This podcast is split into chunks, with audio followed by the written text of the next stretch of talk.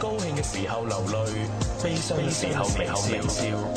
承認自己有一啲缺點，承認自己，承認偶然都會迷惘，亦都會迷惘。我就係就係我，無需轉彎抹角，無需刻意埋藏。打開車窗説亮話，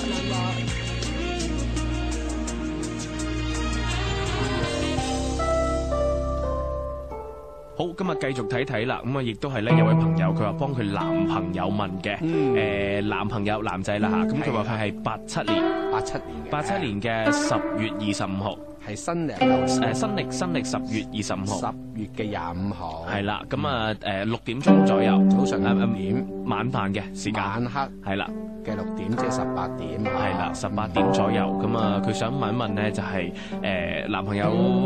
佢哋之間嘅感情啦，嗯同埋咧就係、呃想問一問男朋友嘅事業係點樣，係咪先？嗯，好噶好噶，我哋聽住下啦嗬。咁啊喺呢個八誒喺呢條命裏邊睇咧，就係點樣樣咧？你男朋友咧就係生一九八七年嘅農曆嘅九月初三有時嘅，嗯，新曆係十月嘅廿五號，生肖屬兔仔。係咁而佢出世嗰日係丁未日啊，咁啊原來成個八字裏邊係土金兩旺，嗯咁啊相對嚟講呢個八字咧要留意幾樣嘢啦。嗯咁啊，嚟留意翻佢自己本身呢個人咧性格咧，其實咧你話佢好唔好咩？未必。咁間中咧性格係都幾強下嘅。嗯咁甚至呢個八字都好靠自己嘅，哦係幾靠自己嘅呢個男生。咁所以喺佢呢個八字裏邊咧，就千祈千祈咧唔好對呢個男生係有啲乜嘢嘢啊咁樣樣。咁究竟乜嘢嘢咧咁？咁、嗯其實就咁嘅。喺八字裏邊睇就話，外人認為佢太太或者係佢另一半咧就犀利啲嘅。嗯，誒，甚至係認為咧，佢嘅另一半咧係懶啲嘅，懶啲懶啊，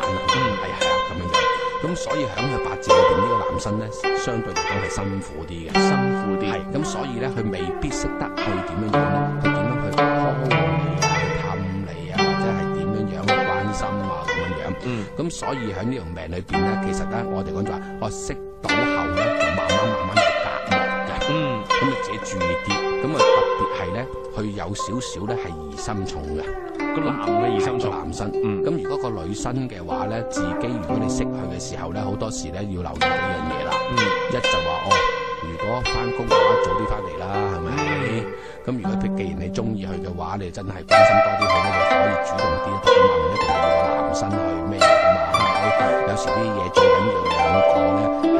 開心，大家共同去做晒你所經歷嘅嘢都得嘅。嗯啊，咁但係喺佢八字裏邊要留意翻幾樣嘢，因為佢八字成個八字唔見水嘅，嗯水主咩智慧啦、靈活啦、交際啦咁。咁原來好得意嘅，有啲人咧，你唔好當佢係真係冇智慧，原來佢收埋啲智慧都得嘅喎。係佢唔見唔等於冇嘅，嗯即係我哋講哇，佢心水都幾清係咪？你當我冇智慧係嘛？佢就扮出嚟嘅啫係啊，不過唔出聲咁解哦啊。咁所以咧，有時特別係遇到呢啲咁嘅誒男生咧，你自己都識得去變化，因為喺翻呢個八字裏邊睇字睇你呢位女生嘅時候咧，嗯同樣都要注意少少啊啦。特別行到今年咧，呢、個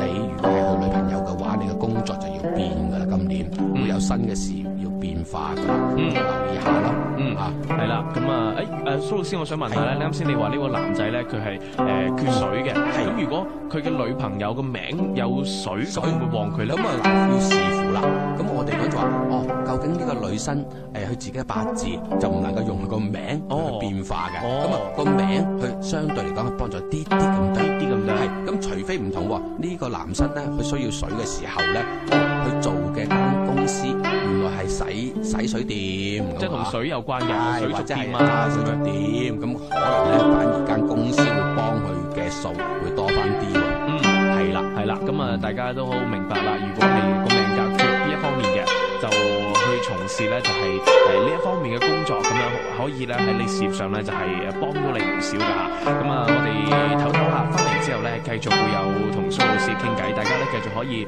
上嚟騰訊或者係新浪微博搜索 DJ 大維，咁喺頭呢度咧留低你係男仔定係女仔，然之後咧留低你嘅生辰八字吓，記得要注明咧就係新曆同埋誒或者係農曆咁樣，咁然之後咧有啲咩想請教老師嘅咧，都可以喺上邊注明嘅。我哋聽首歌仔翻嚟之後，繼續打開車窗說亮話。